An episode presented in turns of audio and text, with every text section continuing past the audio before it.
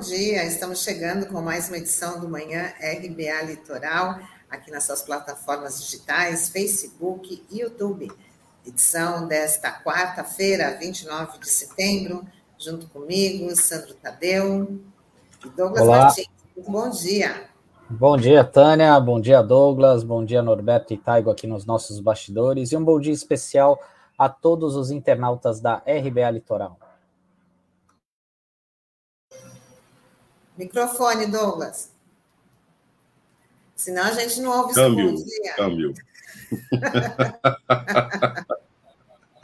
Bom dia a você que nos acompanha pelas plataformas digitais. Vamos começar aqui com o nosso giro de notícias. CPI da Covid no Senado, o depoimento da advogada Bruna Morato, que representa os médicos que denunciaram o esquema da Prevent Senior, foi considerado um dos mais estarrecedores na comissão até o momento.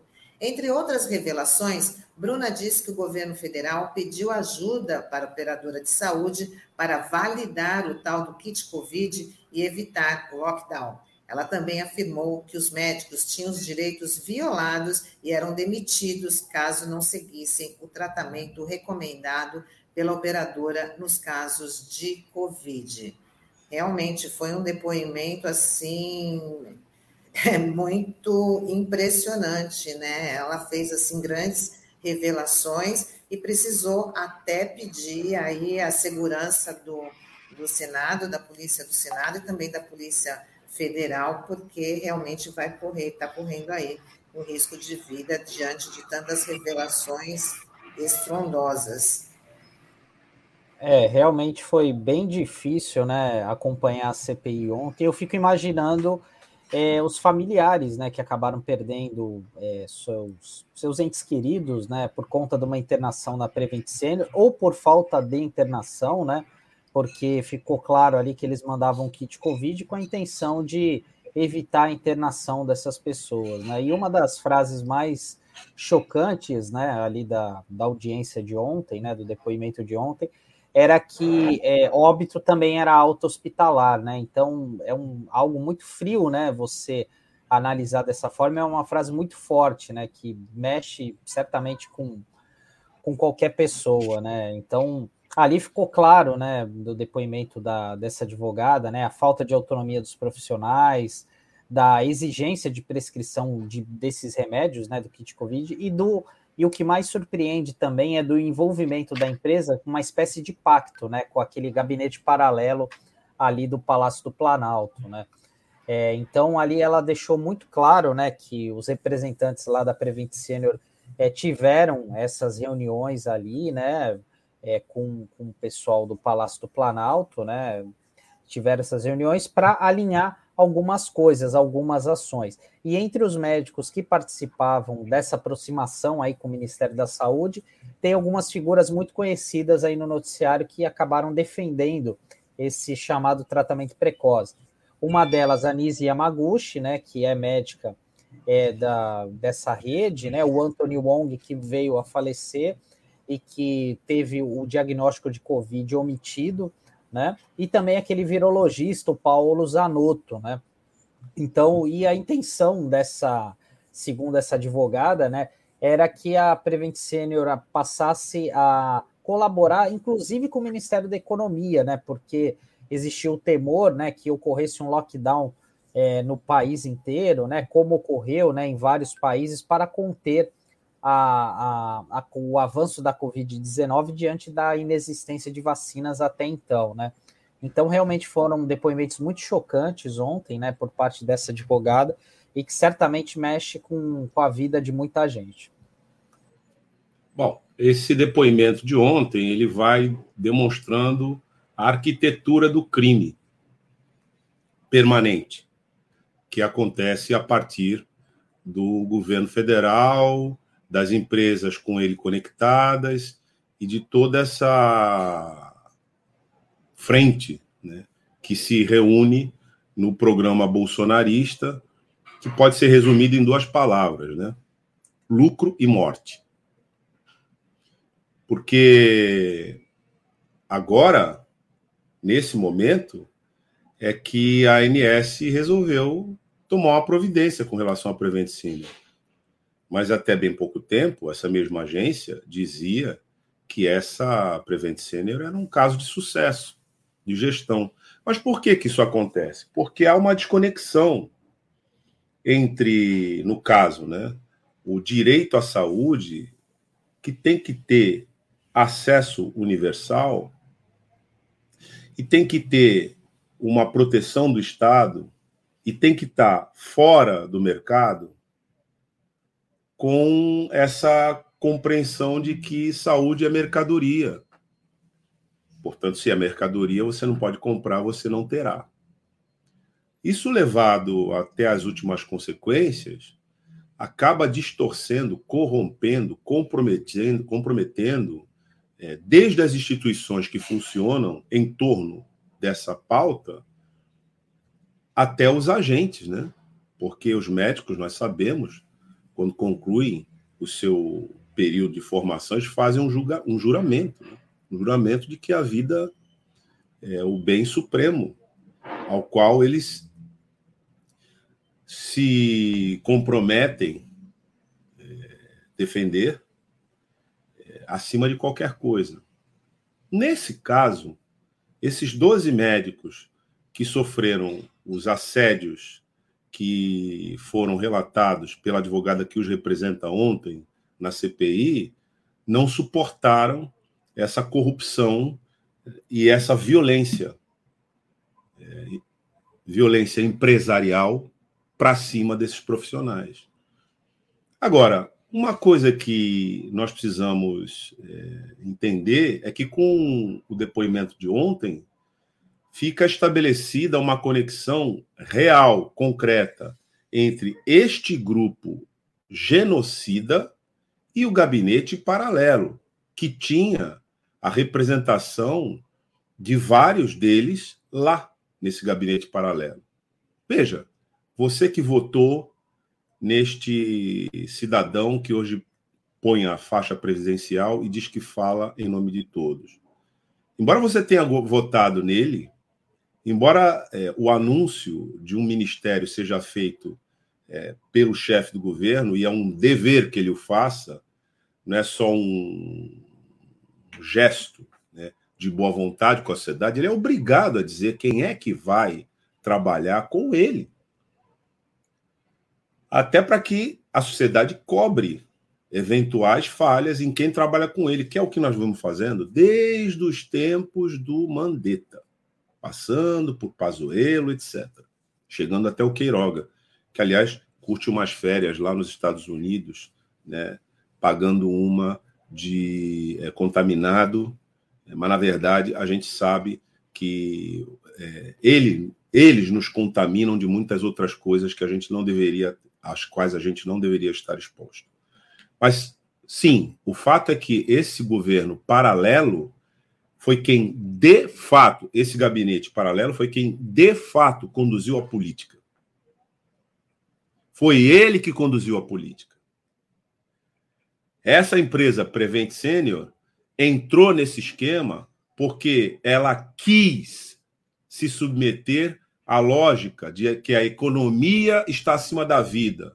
Lógica que o tempo todo foi dito pelo ministro da Economia, Paulo Guedes, e que foi até repetida pelo presidente da República recentemente no funesto discurso na Assembleia Geral da ONU. Portanto, ontem entrou no radar de novo a possibilidade, porque já é uma necessidade, de se chamar as falas esse tal de Paulo Guedes. Porque quem comandou isso a partir da perspectiva da economia e, portanto, de que é, as pessoas que não têm condições, que pudessem eventualmente estarem contaminadas, teriam de ser abandonadas, e vamos frisar aqui, vamos dar nome às coisas, assassinadas. Conta com a inspiração e orientação neoliberal extremista, sectária desse povo comandado por este sujeito aí que está no Ministério da Economia. E quando é que nós vamos nos livrar disso? É isso que a gente precisa ter em perspectiva. Porque o Brasil vem se degenerando como sociedade. Vem se desumanizando como sociedade. E essa situação é insustentável. É por isso que no dia 2 de outubro, todo mundo tem que estar na rua. Porque não dá mais para o país, para a nação se associar a essa quadrilha, esse bando de criminoso que assaltou o poder no país. Não dá para falar disso de outro jeito. É uma gente sem caráter, de cima a baixo.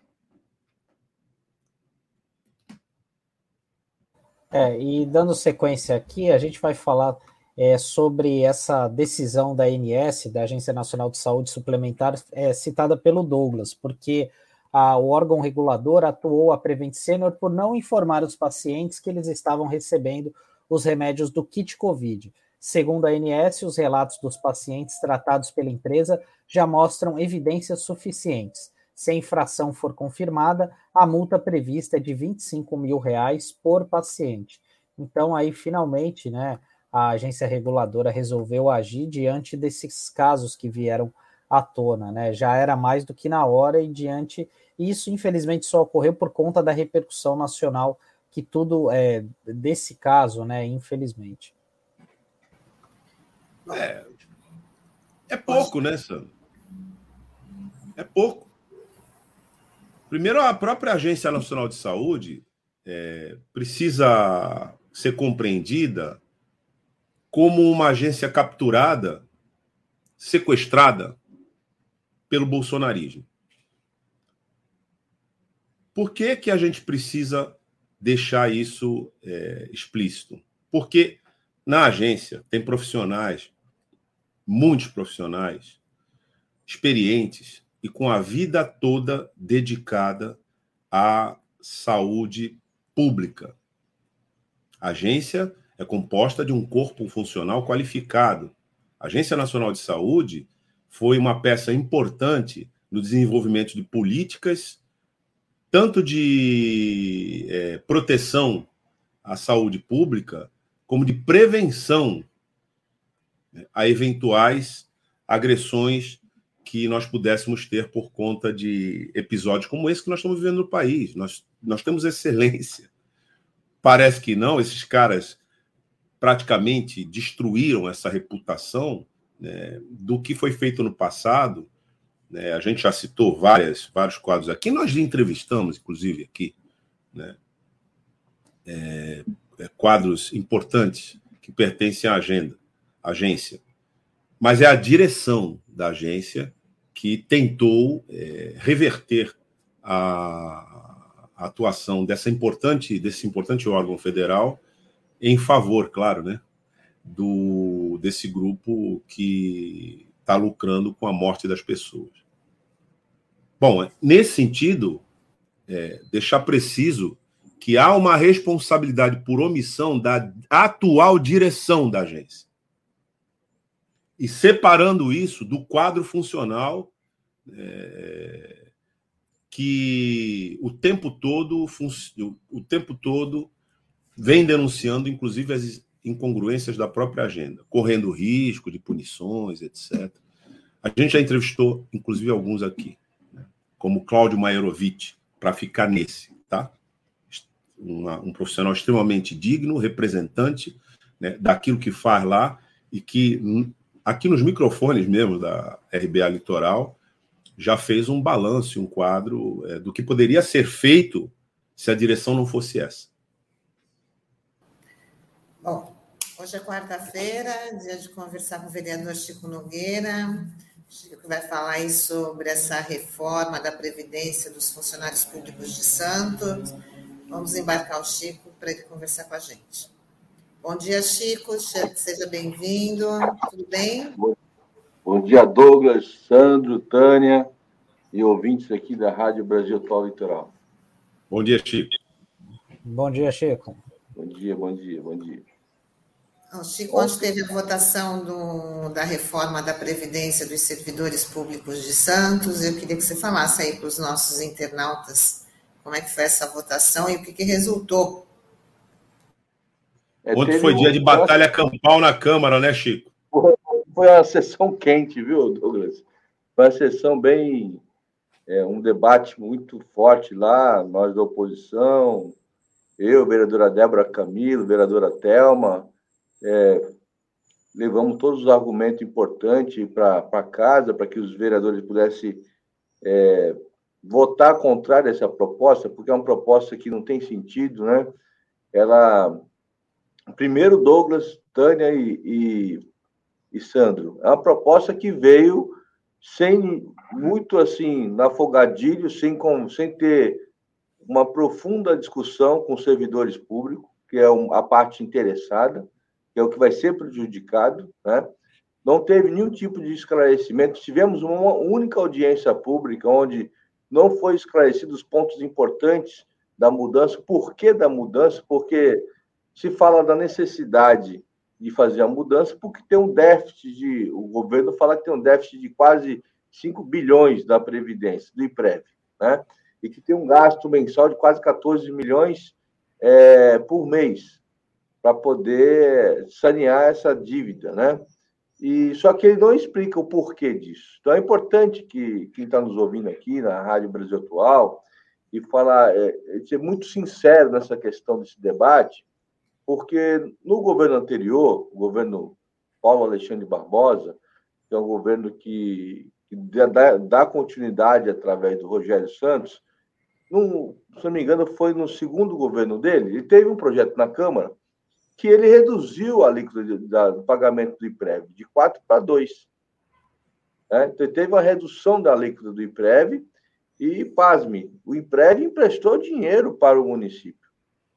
Tinha tanto dinheiro lá que era. É, tanto que as palavras do presidente do IPREV na época, ó, o IPREV é a previdência mais saudável que existe aqui de, de, servidores do país. Muito bem administrada, tem recurso e não há justificativa agora, é, depois de quatro anos, e você vir agora com um projeto desse, um afogadilho no sentido de você tentar é, é, tirar os direitos de fato dos trabalhadores e trabalhadoras servidoras para poder dizer que tem que para não quebrar, senão vai quebrar. Então, não tem. Primeiro, é um paradoxo enorme, porque no próprio projeto eles aumentam a alíquota de contribuição do governo.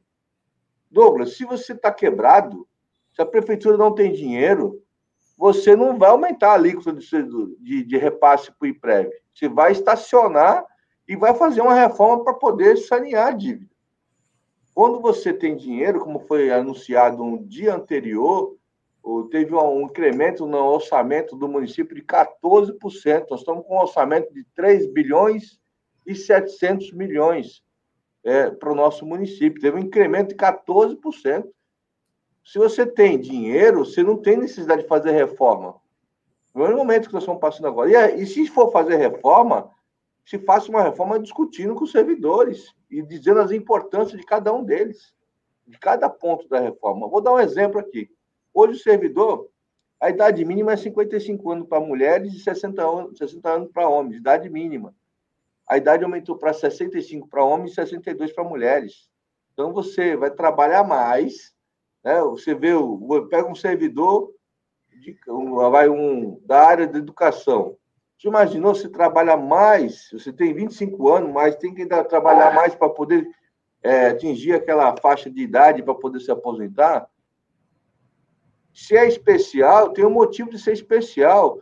Profissional da saúde, Douglas que é um trabalho desgastante que ficaram na linha de frente do Covid-19 nesse ano 2020, 2021, e praticamente muitos foram cometidos pelo, pela doença, outros foram até é, faleceram no exercício da sua profissão. Nós temos que aplaudir esses profissionais, mas não só aplaudir, nós precisamos respeitá-los. E respeitar é saber que eles têm uma faixa de, de idade para poder se aposentar e, e, e se é especial porque existe um estudo científico para poder eles, de certa forma, é, a atividade laboral deles não ser prejudicada.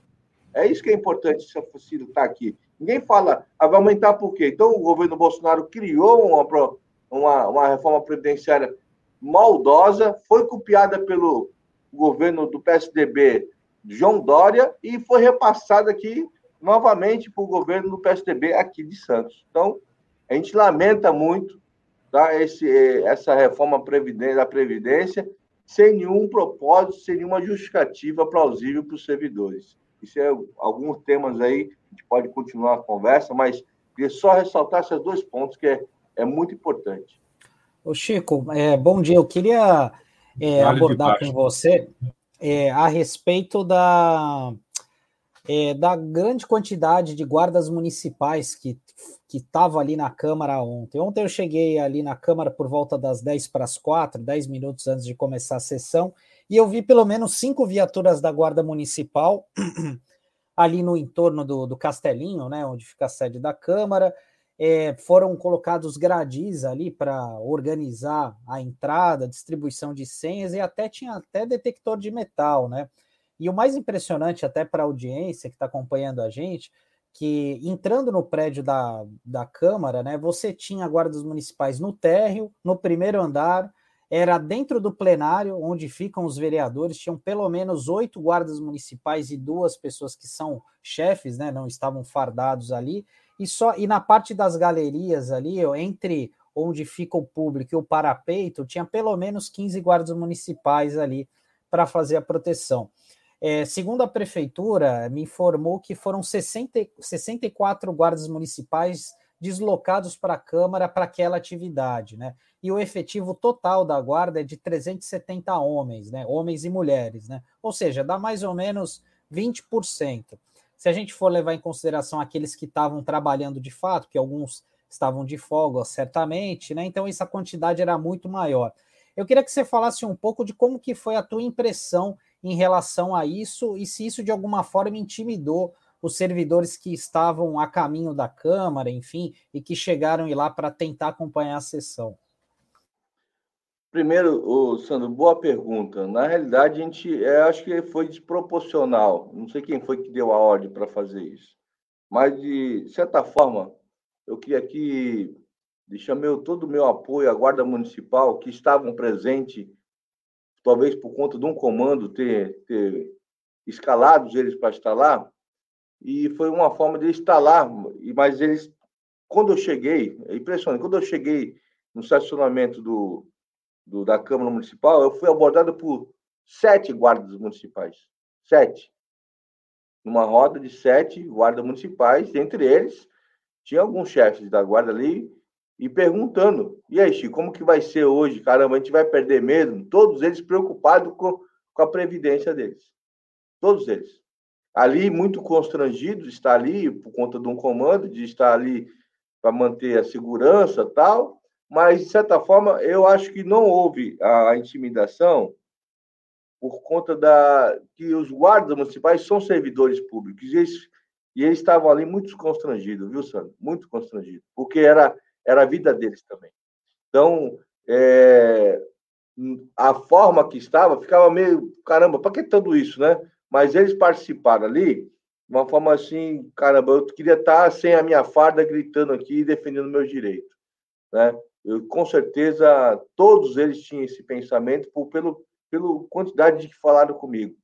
Nenhum deles falou, pô, caramba, isso aí é isso mesmo, vou defender, e se alguém vir questionar, a gente vai cair para cima. Nada disso. Todos eles estavam muito constrangidos e eles estavam ali é, querendo que aquilo lá não passasse. Então, eu, aqui todo o meu apoio à Guarda Municipal, não apoio a questão do, da forma que foi feito, gradil, detector de petal, parecia um, uma, uma coisa de guerra, uma coisa que impressionante, nunca vi isso na Câmara, mas, de certa forma, as pessoas que estiveram lá na galeria, eu pedi para o presidente, no momento da minha fala, para que abrisse o Zeni, para que entrasse mais pessoas e pudesse estar lá no Zeni acompanhando a sessão.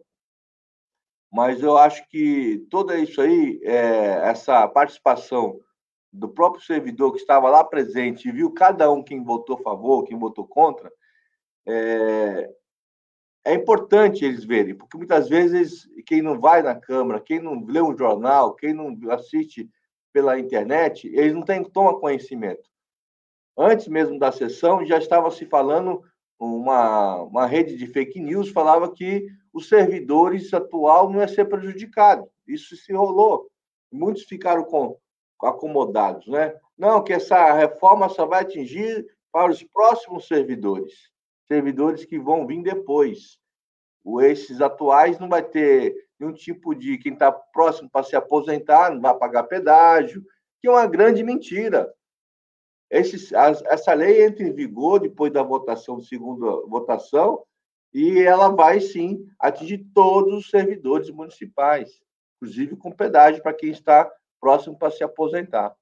Então, é, quando a pessoa vai lá, ela vai ouvir a oposição falar, vai, vai ter o seu esclarecimento e começa a abrir a cabeça deles, porque é, é muito lamentável a gente ter um, os servidores municipais nossos que, que faz um trabalho de excelência, há muito tempo não tem aumento salarial e agora vem essa questão da dessa reforma da previdência, do IPREV. E pior, aqueles que estão aposentados também deveriam estar lá na Câmara ontem, porque eles vão ser atingidos de alguma forma, se caso a Previdência Prévia quebrar, alguma coisa parecida, tem no artigo lá da, da, da, da, lei que eles vão poder vão passar a contribuir 14%. Você imagina, você está aposentado, a tua renda já não dá para suprir as tuas necessidades, e aí o IPREV lá tem um problema de má gestão e você vai ter que contribuir 14%.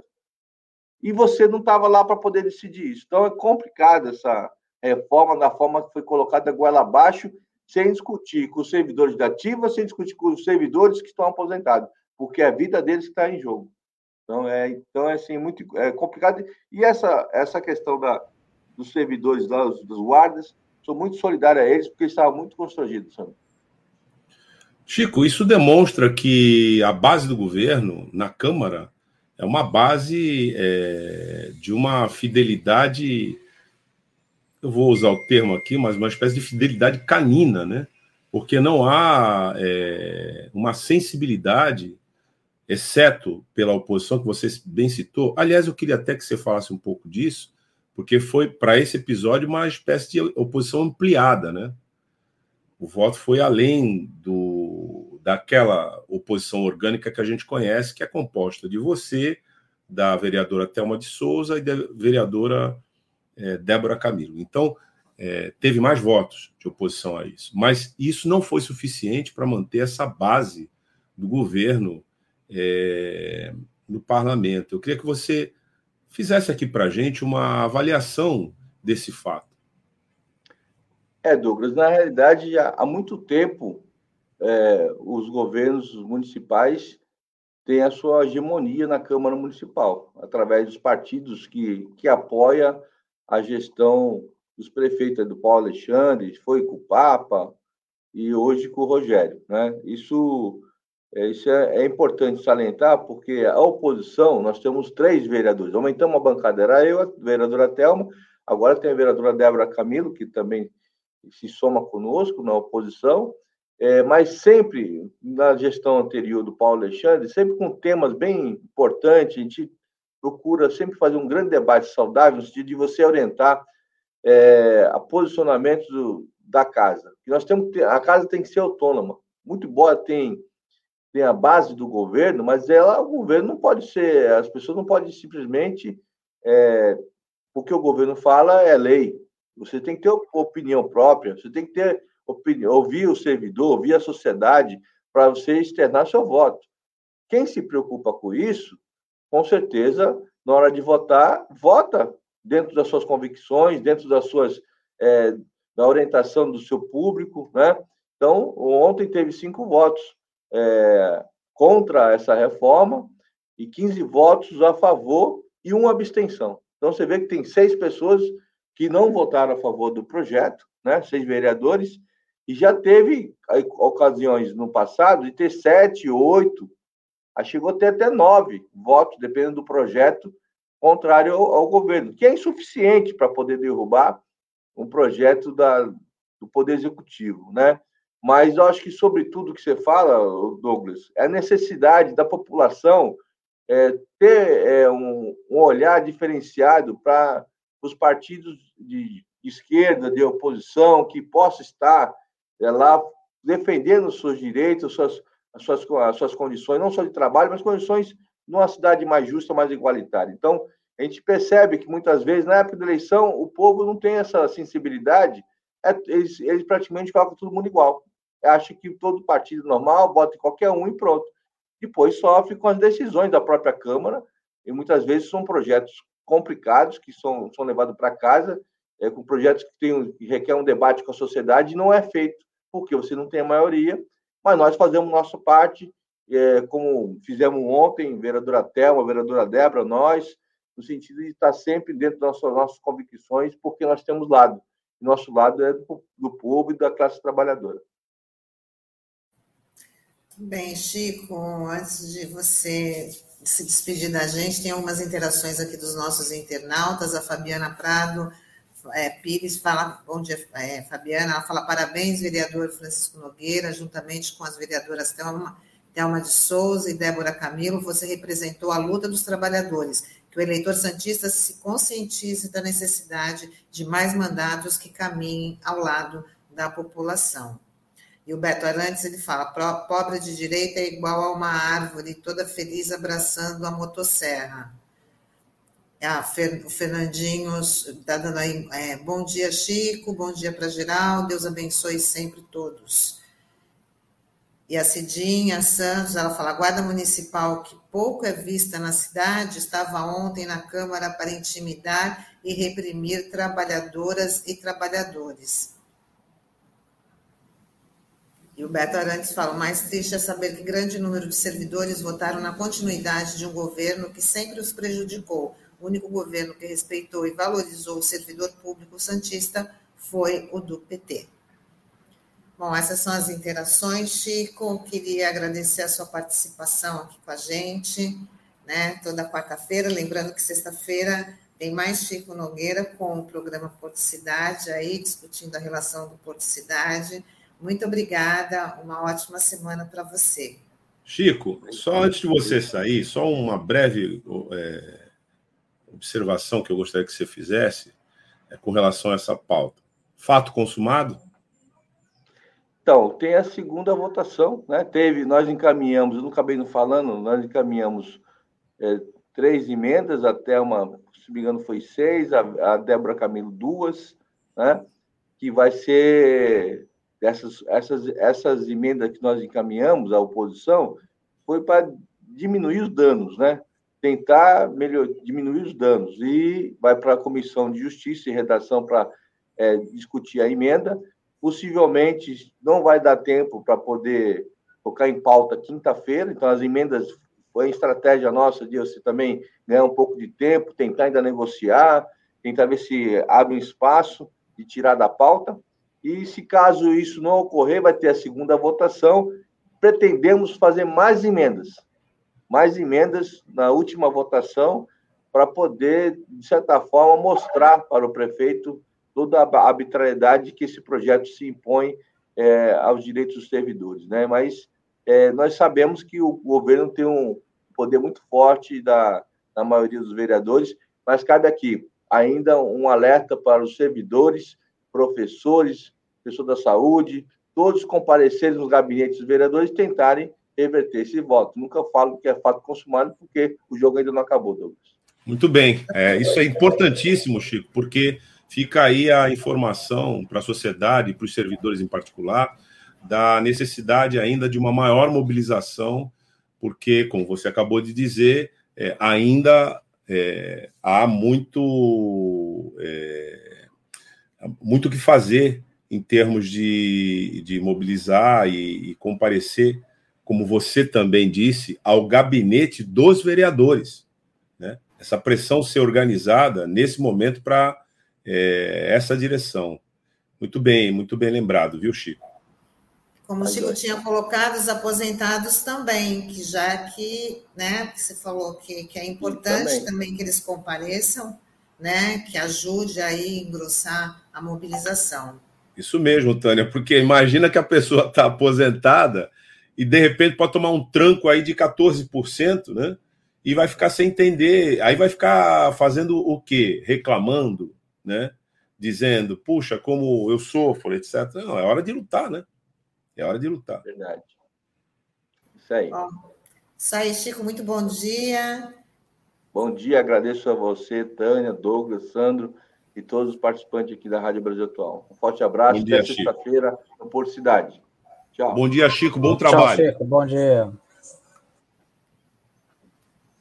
Bom, e hoje no, a nossa pauta é sobre amianto, né? Esse produto que já foi banido aí em 60 países, inclusive no Brasil, e a gente vai trazer agora uma referência na luta contra, contra o, o amianto, que é a Fernanda Genasi, auditora fiscal do trabalho, aposentada, coordenadora da Rede Virtual Cidadã pelo Banimento do Amianto na América Latina e fundadora da ABREA, Associação Brasileira dos Expostos ao Amianto.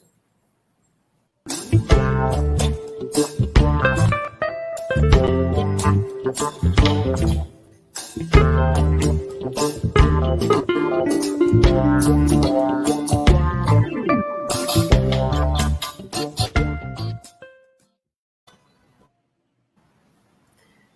dia, Fernanda. Muito obrigada por aceitar nosso convite. Está aqui com a gente no Manhã RBA Litoral, tudo bem? Bom dia a todos. Eu muito contente de poder participar mais uma vez tá? é, desse trabalho maravilhoso que vocês fazem. Tá? Então, eu cumprimento a você, Tânia, Douglas, meu amigo, e Sandro, tá? e por abrir os microfones para nós, para essa luta que parece não ter fim, é, mas eu espero que um dia a gente possa dizer: olha, agora acabou mesmo. Né? É, são pessoas como você, graças a pessoas como você, que muita coisa é impedida, apesar que não que não está eliminado. Como é que está essa luta aí contra o amianto, Fernanda, atualmente? É. Ah, relembrar né, que em 2017 nós tivemos aquela decisão histórica do STF que pôs fim né, à produção desse mineral cancerígeno, né, conhecido como a catástrofe sanitária do século XX. E, a partir dali, as poucas empresas que ainda utilizavam como matéria-prima o amianto foram é, substituindo, enfim, nós não temos mais a produção no Brasil de artefatos de cimento amianto ou fibrocimento, como também é conhecido. Só que restou um setor bastante complicado, né, que é a mineração, porque esse setor, além da, da, do consumo interno, também sempre foi um exportador, foi o, maior, o terceiro maior exportador de amianto mundial. Bom, o que aconteceu? Houve a paralisação, é, mas a, indústria ela se mobilizou e muito, né? E Douglas conhece muito bem esse lobby, que não é só da indústria, nós temos aí também sindicatos, né? de trabalhadores que, infelizmente, ao invés de defenderem a saúde, defendem o emprego, né? e a gente sabe que é importante, é, mas que é, é um emprego de risco. Enfim, é, foram vários embargos de declaração, esses embargos ainda estão pendentes, né? e, e aí, Douglas, você, como homem da, né, que, que conhece e, e estudioso que é das leis, sabe que, embora não haja um efeito suspensivo, esses embargos pendentes, não é? que são esses apelos, recursos que a, que o, o, a indústria se utiliza, ou seus representantes, é, para postergar, para adiar essa decisão final. Isso vem se arrastando. Bom, é, para complicar a situação, nós tivemos aí, né, em 2019, a aprovação e a sanção de uma lei no estado de Goiás, uma lei inconstitucional, né, que diz que pode sim, o amianto para exploração mineral pode ser é, explorado né? e minerado, enfim, lá em Goiás. E essa lei também estava pendente da sua declaração de inconstitucionalidade. Então está tudo engavetado ali. É, eu sei que há outras matérias no Supremo que também aflige a população, como a questão da demarcação de terra indígena, mas nós aqui, que estamos nessa luta há mais de 20 anos, é, nós estamos angustiados, porque estava na pauta no dia 15 de setembro o julgamento de todas essas, de, essas esses embargos, esses apelos da indústria, é, e saiu de pauta por falta de quórum. Já a lei de Goiás, essa que nasce inconstitucional, está aí para ser declarada como tal. Enquanto isso, a indústria diz: não, estamos aí protegidos pela lei estadual. Bom, e para terminar essa, esse aspecto, deixar vocês também poderem interagir, dizer que nós tivemos uma atuação forte aí no Porto de Santos para impedir, com base na lei do Estado de São Paulo, que proíbe né, é, qualquer tipo de manipulação do amianto, e houve uma ação do Ministério Público do Trabalho, por denúncia nossa da Abreia, que impediu, então, que houvesse a exportação é, pelo Porto de Santos é, do mineral né, que é, é, produzido lá em Goiás. Bom, bom dia, Fernanda. Uma satisfação estar recebendo você. Você está falando de uma ação que teve aqui em abril, né? Foi uma carga de quase mais de 400 toneladas de amianto vindo de uma cidade de Goiás, acho que é Minasul, se eu não me engano, o nome, né? É, eu queria que você falasse é, como que, é assim, até para os nossos internautas, por que, que o amianto ele é tão prejudicial à saúde da, das pessoas e principalmente dos trabalhadores que lidam diretamente da, com a extração é, desse mineral? Bom, o amianto é um reconhecido cancerígeno para os seres humanos, né? E ele, principalmente inalado, né, a poeira, é, essas fibras porque o amianto é um conhecido como pedra cabeluda, né? É um mineral, está presente na natureza, e o Brasil tem uma das maiores jazidas do mundo e que fica em Goiás. Então, esse pó né, gerado é, na sua extração, na sua manipulação, ele, inalado, principalmente inalado, é, ele atinge as partes mais profundas do pulmão, os alvéolos, e vai, ao longo dos anos, desenvolvendo uma irritação, né, chamada asbestose, uma fibrose, e pode também é, desenvolver aí tumores malignos, e aí nós temos desde o câncer de pulmão, tradicionalmente né, ele chamado de adenocarcinoma, e o mesotelioma, que é um câncer específico do amianto, extremamente agressivo e para qual não tem cura. Né? E 95% dos pacientes que desenvolvem esse tumor maligno, é, eles falecem né, em menos de um ano. E essa foi a situação é, que, desde o começo, é, você é, vinha é, informando. Isso é uma batalha longa, uma batalha histórica. A Fernanda Gianazzi é, é uma pessoa extremamente importante nesse, nessa agenda. Na verdade, essa importância não é só nacional, ela é inter, reconhecidamente internacional. Né? Então, é uma satisfação enorme ter você aqui com a gente, Fernanda. É, eu que, inclusive, pessoalmente acompanhei parte dessa batalha, né, quando no movimento sindical, e você disse aí é, da resiliência das empresas, né, porque mesmo contra decisões do Supremo Tribunal Federal, decisões que já é, o escopo dessas decisões já dizia ou já diz que não é para ter, mas é, aí tem uma série de jogadas com é, prazos processuais, recursos que você colocou aqui que impedem né, o trânsito em julgado é, é, definitivo, né, o trânsito em julgado da matéria, e, portanto, até a criminalização de quem insiste nisso. Né? Apesar disso, nós temos aí essa situação que você descreve. Fernanda, o que seria importante a gente saber aqui é como é que está essa articulação entre os trabalhadores também nesse momento. Porque essa é uma informação importante. Eu quero até contextualizar a pergunta, porque um dos principais problemas que a gente encontrava era e que a gente comentou no começo aqui, era mais ou menos dá para fazer uma analogia com o que vem acontecendo com a Prevent Senior, né? Que você diz, bom, a economia à frente de tudo, né? Então, o que acontece? As pessoas morreram e está sendo caracterizado um genocídio aí. Bem, não é bem assim. No caso do amianto, que é um, tem uma trajetória longa, histórica, era essa a premissa também. O sujeito dizia: bom, mas vem cá, é, o que, que vai fazer com esse pessoal que trabalha na indústria? Vai ficar todo mundo desempregado? Não, não pode ser. Isso parece um absurdo do ponto de vista lógico, a gente falar aqui, mas do ponto de vista dos fatos, não era. Era uma batalha imensa, né?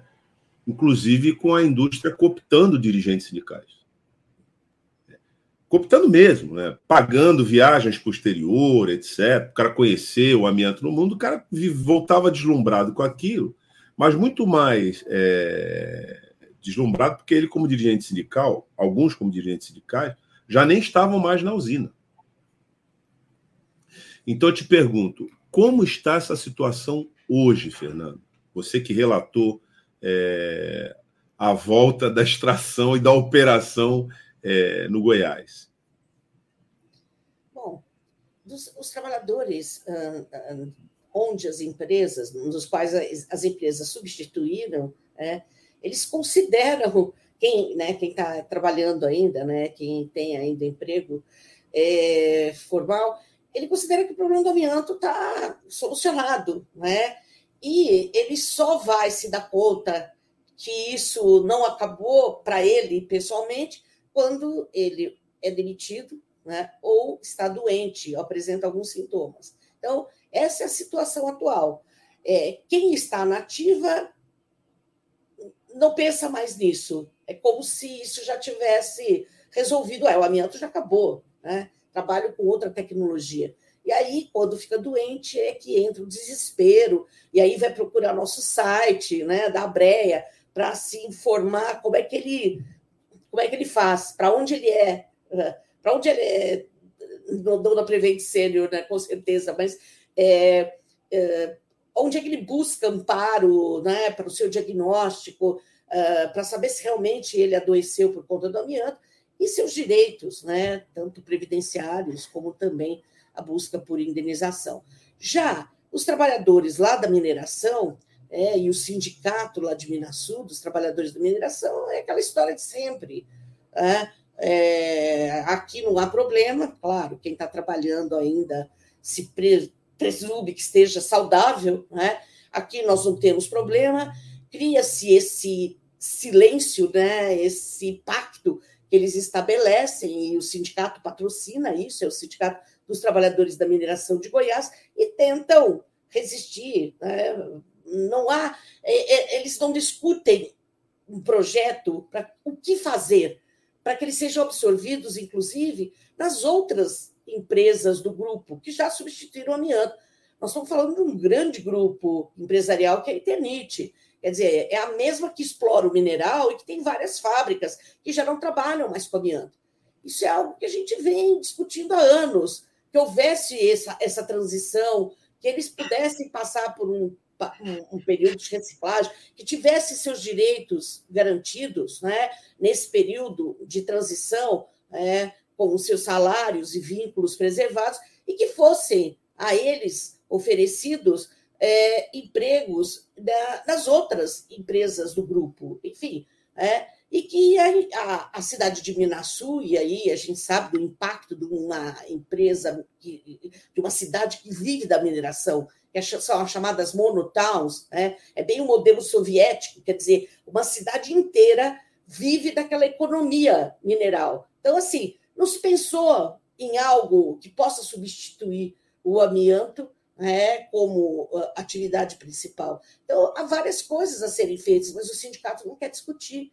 Tanto que no dia que foi aprovado, eu estava no Supremo, é, e eles foram pegos de surpresa, me xingaram lá, né, me acusaram de estar acabando com 300 empregos, enfim. Então, assim, é difícil esse diálogo, eu sei que não é fácil, a gente está até preparado para isso, até para tentar ajudá-los, mas eles não não veem isso como alternativa, eles querem manter o emprego naquele tipo de atividade.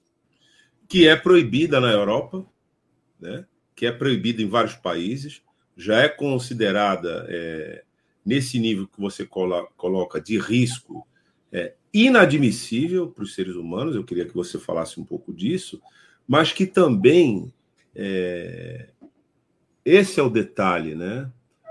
Para que seja desenvolvido esse processo, é, a, a, o comprometimento e o desenvolvimento desse processo, portanto, se chegar a um câncer por conta dessa fibra, ele demora.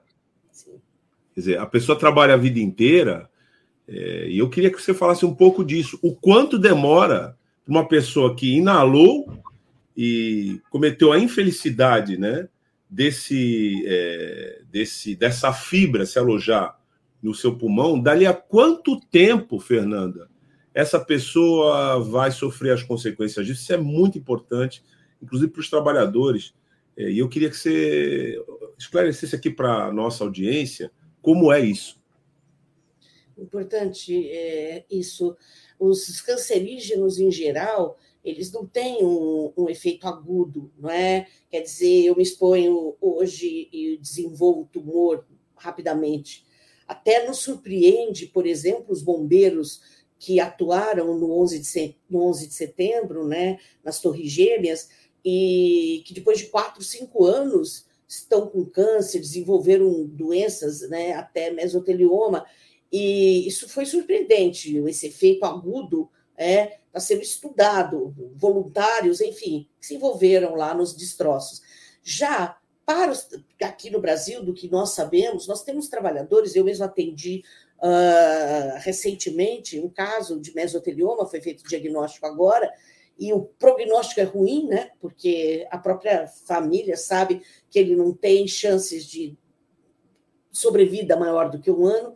E ele trabalhou no início da, dos anos 60. Quer dizer, eu, são doenças que se desenvolvem muito depois da exploração, quando o trabalhador já está fora da produção, está aposentado, é, e até trabalhou em outras atividades depois é, que saiu da indústria do, do fibrocimento, ou manipulando amianto, qualquer que seja a atividade. Então, são as doenças chamadas de longa latência, onde, na linguagem do trabalhador, aquilo lá ficou incubado, né? É, e que ao longo de 30, 40, nesse caso, a gente está aí com quase 60 anos, né?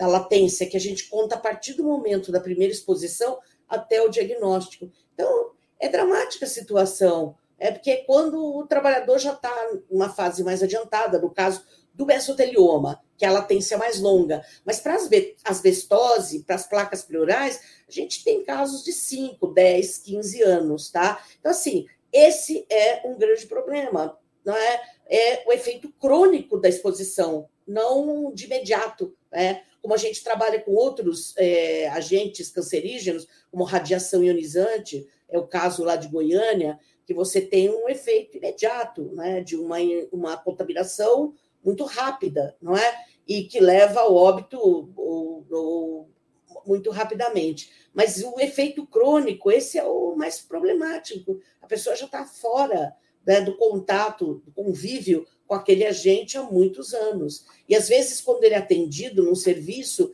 ele não faz essa, é, é, essa relação, ele não informa, a não ser médicos que já tenham muita experiência e que vão fazer uma anamnese, aquelas perguntas, né? Que um médico que não atenda uma prevenção, é, atenda realmente o trabalhador, é, fazendo todo aquele questionário de vida pregressa, né? e ele vai perguntar né, ah, se ele teve alguma exposição no trabalho. Né? Isso até o professor Ramazini ensinou em 1700, né, Dr. Bernardino Ramazini, que escreveu um livro que para nós é, é, a nossa Bíblia, do que adoece os trabalhadores, ele falava na anamnese hipocrática, aquela que os médicos fazem o juramento né, é, sobre os, os mandamentos de Hipócrates, que se inclua a pergunta: qual a sua atividade? Em que você trabalhou? É, e não são todos os médicos, principalmente de convênios, que tem lá uma meta a cumprir. Então, ele não tem tempo para conversar com o trabalhador. Ele mal olha para o trabalhador, prescreve os exames e o trabalhador é, vai embora. Né? Infelizmente, é isso que acontece na maioria dessas consultas. E acaba, então, o diagnóstico ficando prejudicado.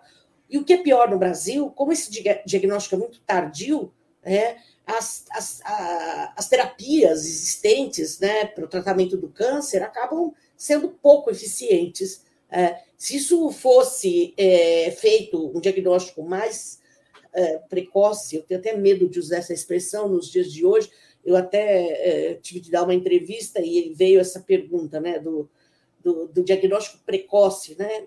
Quer dizer, o diagnóstico, quando é feito, já há algum dano, infelizmente.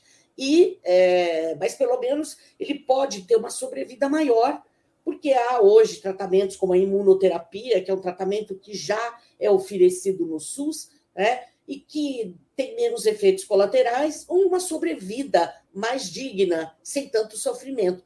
Mas o problema é que quando esse trabalhador vai a qualquer, qualquer serviço e passa por aquela é, é, via crucis, né? começam a fazer exames que às vezes não tem nada a ver com, com a exposição, e quando o diagnóstico é feito, ele tem pouco tempo de vida.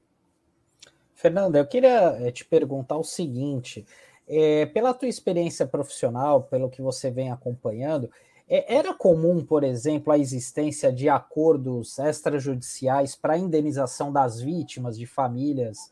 É, por, porque eu imagino que muitas dessas situações né, eram omitidas né, pelas empresas, ao INSS, ao próprio SUS, e queria saber como que eram esses acordos, assim, se você tem ideia de como que eles eram em termos de valores, até para ter uma, uma noção aqui para nossa audiência. E uma segunda questão é de saber é, da, da, atuação da Breia, né? Juntamente é, é da Breia nessa, nesse espaço de diálogo, de conversa com o INSS, com o próprio Ministério da Saúde, Ministério Público. Como é que está isso hoje, né? Porque a gente sabe que nos últimos cinco, seis anos, né, o Brasil passou por grandes mudanças, né, do ponto de vista político, até mesmo econômico, né? Então, tem prevalecido muito essa questão da lógica da economia em detrimento do restante das coisas. Né? Queria que você falasse também sobre a atuação da Breia junto a essa, esses órgãos tão importantes para o nosso país. Ok. É, isso aqui dá um, uma palestra de quatro horas.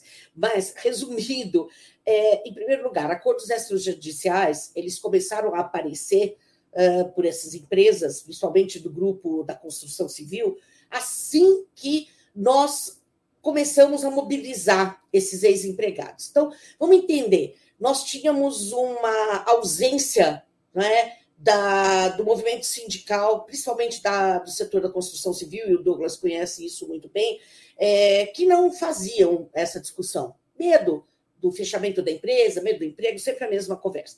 E nós começamos, eu, tava já estava no Ministério do Trabalho, lá atuando em Osasco, e começaram a aparecer doentes depois que a fábrica fechou. Né? Isso é muito comum, é quando o trabalhador perdeu o emprego, perde a saúde e ele vai buscar. Aí ele não encontra amparo desses sindicatos e vou buscar os órgãos públicos. E no meu caso, eu estava na fiscalização e comecei a receber esse pessoal. Isso foi nos idos de 95, né? E a partir do momento que dois, três, quatro começaram a, a, a vir ao meu plantão, né, é, a gente falou: olha, vocês têm que se organizar.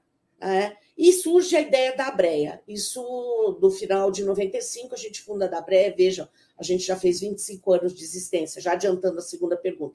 O que, que a indústria faz? Quando ela percebe tá, que começa a haver um movimento social tá, que não é facilmente cooptável, como foi dito, né? Que são pessoas que já não têm mais nada a perder e que querem, de alguma maneira, é, que se faça justiça, elas então incluem aí na sua atividade normal, né?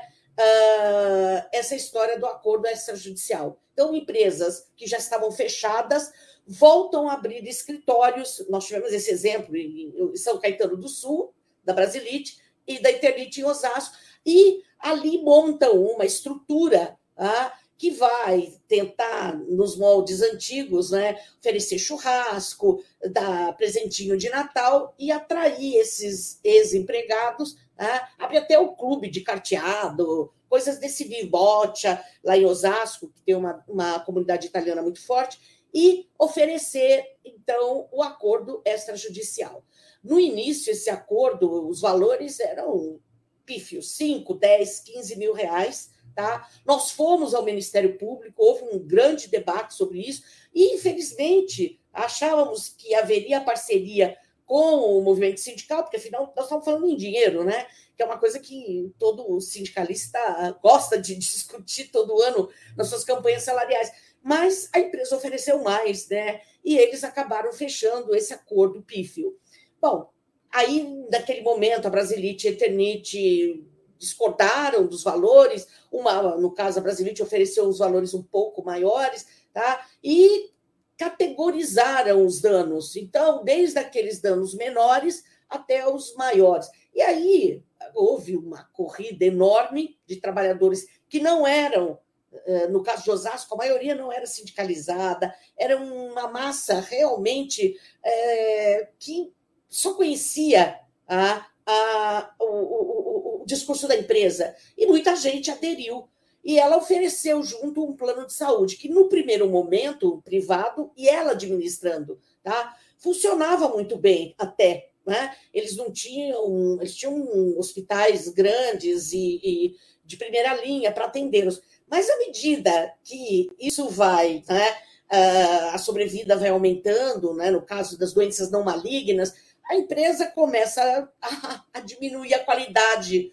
é, desses serviços. E hoje nós temos um plano de saúde que iniciou como sendo próprio da empresa, ela contratava direto laboratórios, médicos, hospitais, e hoje ela passou para uma tal de Unimed do Cerrado, lá de Goiás, que não atende a maioria dos serviços uh, das cidades de São Caetano de, de Osasco. E aí eles vêm correndo na breia, tendo assinado um acordo extrajudicial. Isso complica bastante, né? é, por mais que eles digam, olha, eu não li, né? é, ou eu tenho pouca leitura e alguém da própria empresa, né? e nesses acordos extrajudiciais, é, a própria empresa oferecia até os advogados. Enfim, foram, foram muitos que assinaram esse acordo, mais de 5 mil, e hoje estão aí penando né, é, por conta disso. É, por mais que a BREA tenha feito um trabalho de conscientização, é, hoje nós temos em vários estados associações de vítimas que resistem aí, vem a resiliência deles, né, que não aceitam né, esse tipo de acordo. São trabalhadores mais conscientes e a gente tem hoje no Rio de Janeiro, na Bahia nós temos dois grupos, no Paraná nós temos dois grupos, em São Paulo nós temos três grupos né, que se formaram de vítimas, no Rio Grande do Sul, que é a mais recente, também um grupo de ex-empregados, é, e Pernambuco. Então, é, vocês veem que os métodos de cooptação continuam. Nós fizemos um grupo de abreia né, lá em Goiás e que foi totalmente absorvido pela empresa, né? Foi cooptado, ofereceram empregos para aqueles que já estavam fora e aí acabou a associação lá. É difícil, o movimento social também sofre muito né, para se manter né, com musculatura para lutar contra esses interesses. Fernanda, e como é que funciona essa rede virtual cidadã pelo banimento do amianto na América Latina? Ela também atua junto com a BREA? É, na verdade, a gente faz da, da rede um espaço para comunicação né, de risco, é, de troca de informações do que está acontecendo em cada país. Infelizmente, na América Latina, é, com exceção da Argentina, que tem um trabalho bem forte, né? Temos lá companheiros que lutam, na Colômbia também. É. Agora, em outros lugares, esses movimentos são muito ainda né, com dificuldade. O Chile teve uma atuação muito forte na década de 80, a empresa era irmã da Eternite aqui de Osasco, ela também fez a substituição do amianto. Então, fica difícil é, a mobilização é, das vítimas, porque, em geral, eles têm poucos recursos. É, então, a rede funciona para tentar trazer, é, unir é, e fazer disso realmente uma, uma união. Né? Claro que cada país tem as suas peculiaridades, mas é uma troca de informações, basicamente, influenciar, ajudar, se há algum protesto, manifestação, tal, é o papel da rede, quer dizer, é um trabalho é virtual, não é, não é a, a militância do, do, do, chão, não de fábrica, mas do chão da breia que a gente tenta fazer. Com a pandemia, nosso trabalho ficou bem difícil, né? porque nós temos, não temos tido mais as assembleias presenciais, e para os trabalhadores também fazer reuniões virtuais não é uma coisa tão simples. Em geral, são pessoas de maior mais idade, dependem do filho, do neto. Então, não é um espaço. O espaço virtual funciona muito bem para aqueles que estão na rede, que são pessoas com maior grau de escolaridade e que interagem melhor. Agora, com as associações de vítimas, é fundamental ah, o trabalho presencial, é o boca a boca, é a visita aos familiares. Isso está bem prejudicado com a pandemia. Precisa de uma maior conscientização mesmo, principalmente quem está lidando aí com. Está na, tá na linha de frente, vamos dizer assim, né, Fernanda? Fernanda, queria agradecer a sua participação aqui com a gente mais uma vez, que é sempre importante ter você aqui. Você é uma referência no combate a, a, ao amianto, você esclarece, você traz aí uma, uma aula de, de, desse, explicando aí, né, sobre esse, esse produto. Então, eu queria agradecer a sua participação aqui no Manhã RBA Litoral e pode divulgar aí os sites é, que as Tânia, pessoas. Não, só um minuto aqui, a gente já está encerrando a entrevista aqui e eu eh, eu, me ocorreu aqui de fazer, de lembrar uma passagem muito importante com a, com a Fernanda, que era dos quadros do, né, da fiscalização, do Ministério do Trabalho, etc. E a gente, eu estava em São Paulo, estava como dirigente sindical, e Fernanda me liga dizendo teve uma explosão no Morumbi. e ela estava ligando para vários dirigentes sindicais que ela estava indo para lá em diligência. E aí eu falei, não, vamos. Ela falou, já estou indo para lá. Quando cheguei lá, eu já estava lá. E, ela, e era um muro enorme. A explosão tinha sido dentro desse lugar. Mas era um muro que você não sabia o que se passava ali dentro. E era também um sistema de segurança que você não acessava porque tinha um, não era o MIB, mas tinha uns homens de preto, né, que te deixavam bem longe daquele lugar. Ele não estava entendendo nada.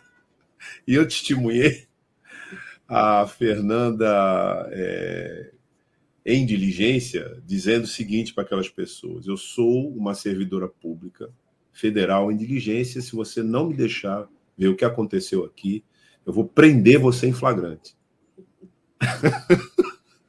E eu também não estava entendendo muito o que estava se passando.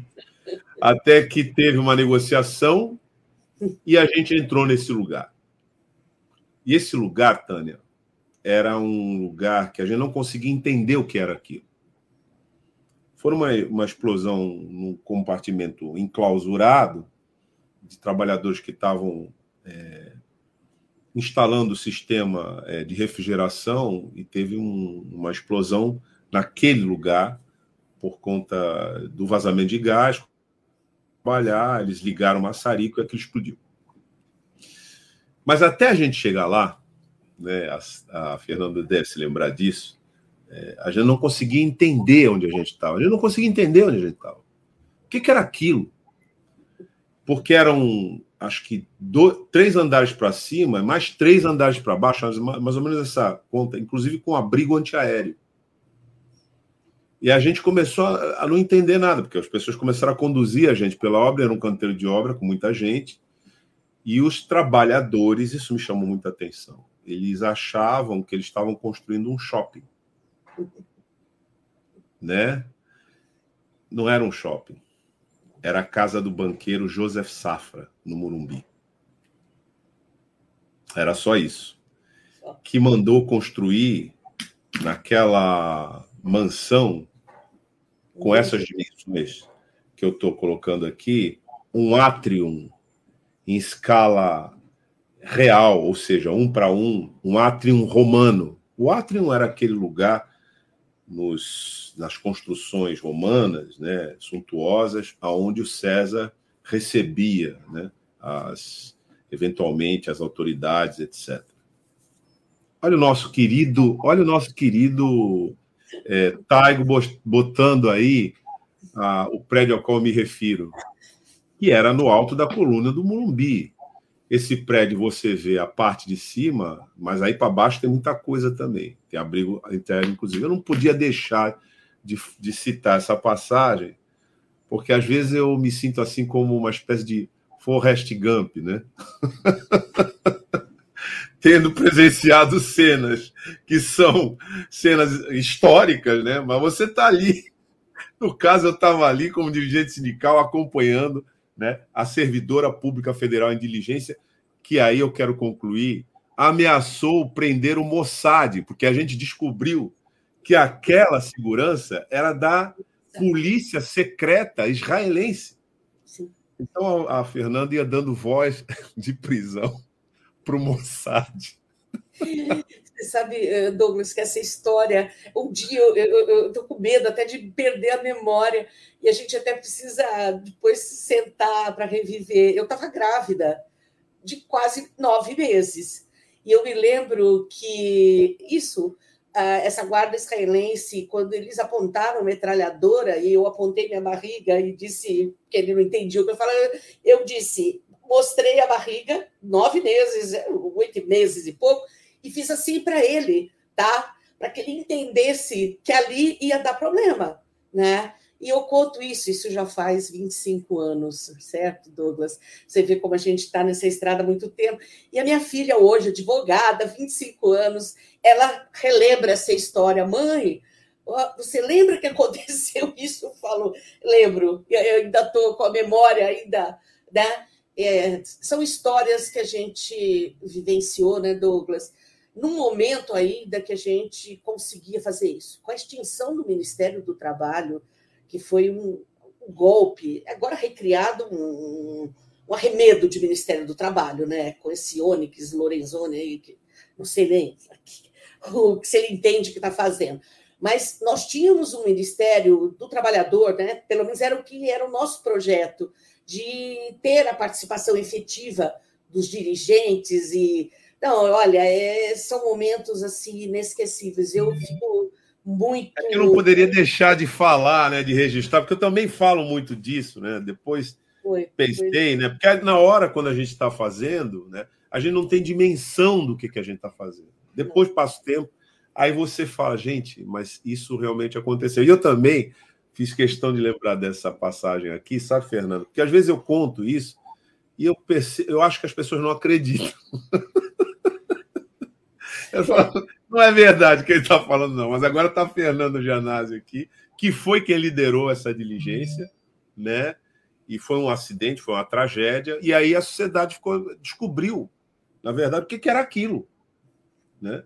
porque era uma, era uma construção suntuosíssima no alto da coluna do Morumbi, mas praticamente secreta, né, Fernanda? Sim, estava toda momento. encoberta, lembra? Porque é, ele, na verdade, os dois trabalhadores que morreram no bunker, tá, no subsolo, era um abrigo antiaéreo, né? A pessoa aí, o dono dessa propriedade, tinha aí seus, seus medos, né? Era alguma neurose de guerra, enfim. Então ele temia um ataque e construiu um bunker. Só que os trabalhadores que estavam no bunker, que foram fazer uma solda oxacetilênica, acabaram com, na situação havendo uma explosão. E eram trabalhadores que não tinham registro, você se lembra disso, era uma, uma empreitada aí de segunda, terceiro, de segundo, terceiro grau, né? E de, de subcontratação, enfim, trabalhadores que não se sabia nem quem era o patrão deles. Não. Exato. E o que foi resolvido pela empresa é fácil, né? Substituiu a empreiteira, quer dizer, ninguém tinha vínculo com nada, né? uma obra todinha fechada com é, telas para que ninguém soubesse que ali era realmente uma mansão. Não, não se tinha ideia, o que o Douglas falou, não se tinha ideia, tinha trinta e tantos quartos, era um, por sinal, eu me lembro de alguém da prefeitura dizer, mas isso aqui não é um clube, né? Não, não era um clube, era uma, realmente era uma residência. E outras situações que a gente passou, é, Douglas, você vai se lembrar, brigas nossas em reuniões de movimento sindical, ah, de partirmos até para quase que agressão física, né? Quiseram te agredir e você me defendeu, É, então, assim, tem momentos históricos, né? Os italianos sempre repetem aquela situação que a gente viveu lá em Mongaguá, que você fazia a defesa da vida, quase que uma voz solitária.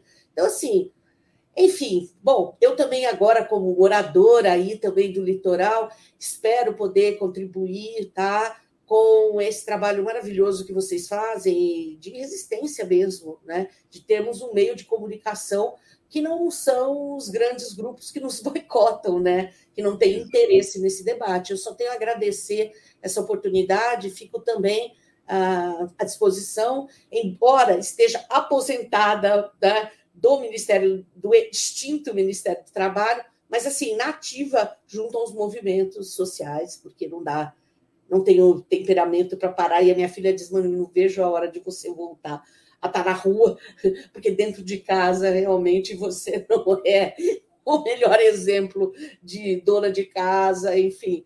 Isso aqui realmente não é para mim. Eu preciso realmente estar aí, ativa, é, junto aos trabalhadores, ah, principalmente as vítimas dos, uh, desses empreendimentos poluidores. Né? Então, deixo um grande abraço a todos vocês e espero que a gente possa estar mais próximos né, e e continuar aí essa trajetória. A gente agradece, Fernanda, muito obrigada, né? Você, e assim, daqui a pouco você está de volta aqui com a gente, porque qualquer novidade, né? Aqui a RBA Litoral está de portas abertas para você passar sua mensagem e para compartilhar com a gente, com os nossos internautas. Um abraço, Fernanda. Obrigado, viu, pela tua participação. Tchau, obrigada. Tchau, Fernanda. Até uma tchau. próxima. Até. Obrigada. Essas histórias, você lembra? Eu não, não resisti, não me conter aqui, porque lembrei da história, né? É... E assim, era exatamente isso. Né? Às vezes, se você vai falar, ninguém. As pessoas olham para você com desconfiança e falam assim: não, se aconteceu, não foi desse jeito aí que ele está falando mas foi, né? Você viu que o Mossad, o serviço secreto israelense, né? Tava ali não entendendo, não entendendo literalmente, né? Porque eles não falavam português, né? E a gente estava falando. Filme, né, ela estava dando voz de prisão para o Mossad e o Mossad não estava entendendo. Quase cena de um filme. E o Taigo, rápido no gatilho, né? Botou aí logo a, a mansão, para você ver a dimensão do que era aquilo, né, gente? Os, os operários trabalhavam nisso e eles é, tinham a convicção de que eles estavam trabalhando num shopping. Agora você vê a, a escala disso, né? Como é que é? Tem três andares aí para baixo, né?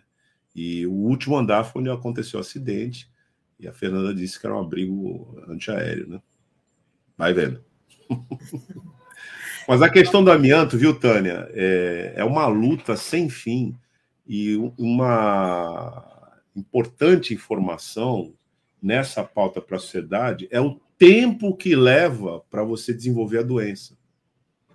Porque você vai descobrir 30 anos depois, quando você está com câncer, você tem um câncer no pulmão, e a gente sabe que é um câncer no pulmão, né? ele é muito agressivo, né? Quando ele é provocado pela fibra do amianto, ela se aloja ali e ali ela vai produzindo uma necrose que demora 30 anos, mais ou menos. É um problema seríssimo. Está banido na Europa, não existe. 60 países. 60 é. países onde o amianto está banido, inclusive também no Brasil. É que tem essa insistência, né? Eles conseguem achar aí esses atalhos para poder é, fazer essas infrações aí, porque no Brasil o, o amianto também é banido, né? também é proibido. Só que Mas aí. Você... Por isso que justifica toda essa luta da Fernanda, né? Porque apesar da lei, apesar da. Né, sempre tem esses atalhos para poder driblar, inclusive aqui na nossa, na, na nossa região. Então, Além disso, a gente não consegue, que essa que é a questão, né, conter, confinar o, o, o risco. Né? Porque não é só para o trabalhador.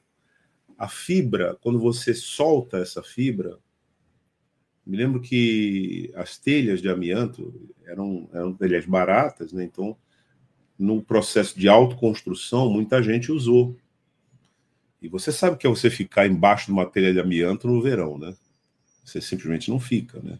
Mas acabou se é, apresentando como material, como opção para muita gente, né? Processo de autoconstrução.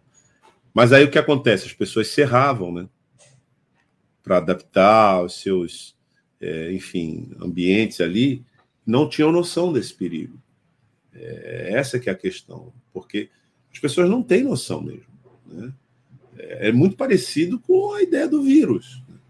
Você pode estar inalando né, a, a, aquela fibra e efetivamente você achando que não, não tem perigo nenhum. E tem.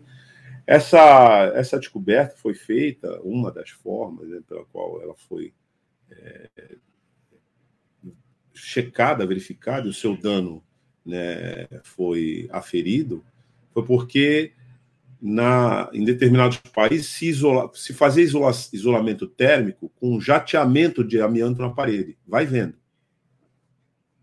Aí virou um caso de saúde pública. Né? Exatamente. Bom, então com isso a gente encerra a nossa edição hoje do Manhã RBA Litoral. Como sempre, né, grandes entrevistas, né, esse é o nosso a nossa preocupação com, com o internauta de trazer sempre um assunto importante para poder compartilhar aí com todo mundo. E por isso que a gente pede aí os likes, compartilhamento, assinar nosso canal, para a gente poder estar tá ampliando esse trabalho. Agradecendo aí os nossos internautas, companheiros, mas amanhã e amanhã a gente está de volta. É, e a nossa solidariedade com os servidores públicos aqui do município, né? Que sofreram um grande revés né, com a votação na Câmara de ontem. É aquilo que o Sandro, inclusive, falou aqui. Preciso ficar atento, né? Na hora que a gente é, define a composição das cadeiras né, no parlamento, porque esse é um seria né, um, espaço muito importante de representação popular e de resistência àqueles projetos que colocam o Estado contra o povo. Não são poucos. Esse aí é um exemplo. Né? Você imagina a pessoa, como você lembrou, Tânia, aposentada, ter que ser chamada a contribuir com o rombo que ela não criou, né? E que você também colocou, é, acho muito oportunamente, provavelmente não compareceu né, à audiência de ontem, e fica aqui a chamada para participar desse esforço ainda, né, da batalha que resta. É, indo é, até os vereadores. Essas pessoas na condição de aposentada acham que não tem mais o que não precisa fazer mais nada, já cumpriu ali o seu, o seu trabalho, se aposentou e de repente é, são pessoas importantes também para engrossar essa mobilização para não ter a perda de direitos, que elas também vão ser atingidas, né, numa decisão como essa, num projeto como esse. Então, é juntar todo mundo, né? É isso aí, realmente precisa da mobilização de todos, de porque isso vale para aposentados e também para pensionistas, né, que vão ser os grandes prejudicados aí com essa mudança, né? É, que é aquela coisa que o Pardal já fala aqui, eles vão reproduzir o que acontece já é, no INSS, né? Se a pessoa, os novos pensionistas, né, vão ter direito a receber 50% do benefício né, da aposentadoria do trabalhador, né, e 10% a cada dependente, se tiver. Né? Então, é, realmente é uma discussão bastante complicada, é, mas assim, ainda, ainda haverá mudanças na Câmara, né? pode haver mudanças, né? como o próprio Chico lembrou, foram os vereadores de oposição apresentaram 11 emendas ao projeto para tentar reduzir danos, né? E também tem a segunda votação também. Então, por isso que essa mobilização da categoria, tanto da ativa como aposentados e pensionistas, é importante para ver se consegue alterar o projeto, né, de alguma forma, ou, na melhor das hipóteses, barrá-lo, né, na sua integralidade. É isso aí. Então a gente encerra por aqui, mas a gente está de volta amanhã às 9 horas com mais uma edição do Manhã RBA Litoral. Ótima quarta-feira para todo mundo. Ótima quarta-feira. E amanhã a gente discute a possibilidade da organização da resistência das vítimas do negacionismo na Covid-19. Uma pauta bem importante, atual e relevante para o que vive a sociedade brasileira hoje. Até amanhã às 9 horas da manhã, no nosso Manhã RBA Litoral, aqui, né, nas plataformas digitais. Tchau. Tchau, Tchau pessoal. Até.